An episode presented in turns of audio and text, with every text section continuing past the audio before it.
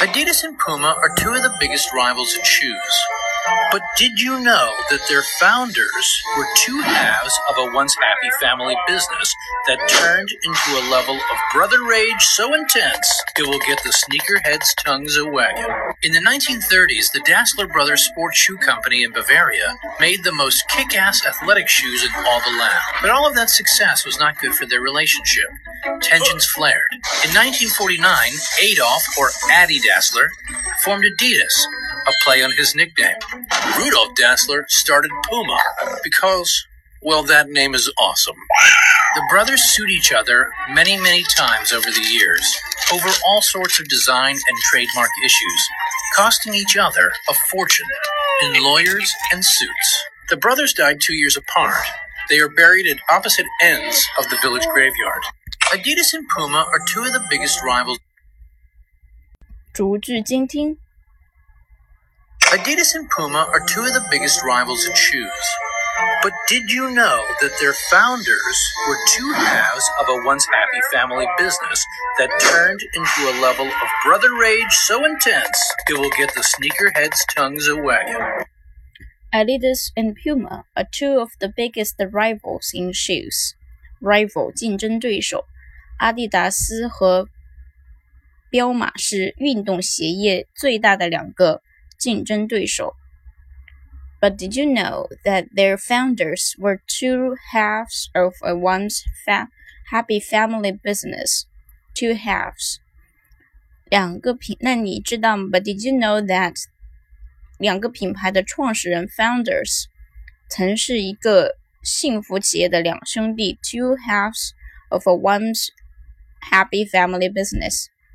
后来两人的关系极度恶化，that turned into a level of brother rage so intense。brother rage 兄弟之间的斗争，so intense 非常的激烈，that it will get the sneakerheads' tongues a wagging。才成了球鞋爱好者的八卦对象。八卦对象，a wagging，a wagging，wagging，w w a g g i n g，wagging，wagging。The sneakerheads，球鞋爱好者，the sneakerheads Tom's a wagging，Tom's 舌头，a wagging。 In the 1930s, the Dassler Brothers Sports Shoe Company in Bavaria made the most kick ass athletic shoes in all the land. But all of In the 1930s，上个世纪三十年代 ，the Dassler Brothers Sport Shoe Company in Bavaria made the most kick-ass athletic shoes。当时世界上最好的运动鞋就出自于 Dassler Brothers Sport Shoe Company in Bavaria，位于 Bavaria 的运动鞋厂。 made the most kick-ass kick-ass 最好的 kick-ass athletic shoes athletic shoes 运动鞋 in all the land in all the land 是全世界 in all the land of that success was not good for their relationship. Tensions flared. In the ni- but all of that success were not good for their relationship.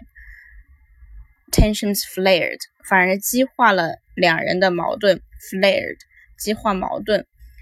flare, f a sorry f l a r e flare flared tensions flared flare 本来是燃烧，在这里指矛盾被激发了，tensions flared。In 1949, Adolf or Addy Dassler formed Adidas, a play on his nickname, Rudolf. In 1949, Adolf, Adolf or Adidas, Addy Dassler, Addy Dassler Addy Dassler formed Adidas, a play on his nickname, a play on his, a play on his, on his nickname。品牌的名字来源于他的小名。Rudolf Dassler started Puma because, well, that name is awesome. Rudolf Dassler.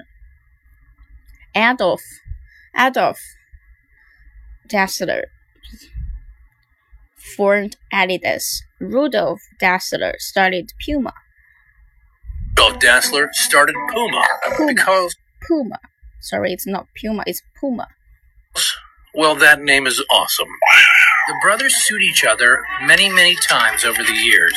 The brothers sued each other many, many times over the years. Sue, sue, 起诉 S U E, sue.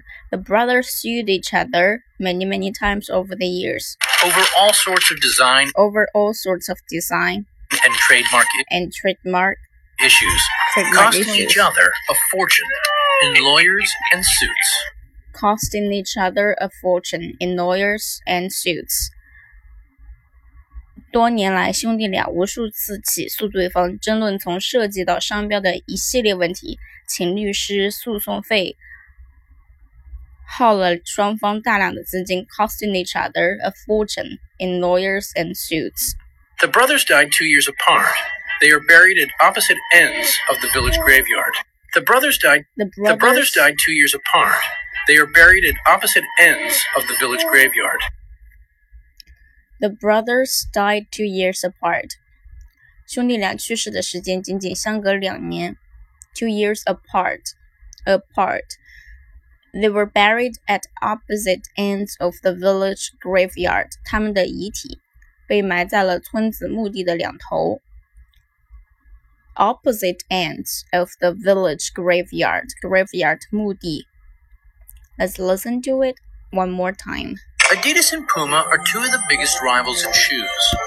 But did you know that their founders were two halves of a once happy family business that turned into a level of brother rage so intense it will get the sneakerheads' tongues a wagging? In the 1930s, the Dassler Brothers Sports Shoe Company in Bavaria made the most kick ass athletic shoes in all the land. But all of that success was not good for their relationship. Tensions flared. In 1949, Adolf, or Addy Dassler, formed Adidas, a play on his nickname. Rudolf Dassler started Puma because, well, that name is awesome. The brothers sued each other many, many times over the years over all sorts of design and trademark issues, costing each other a fortune in lawyers and suits. The brothers died two years apart. They are buried at opposite ends of the village graveyard. Adidas and Puma are two of the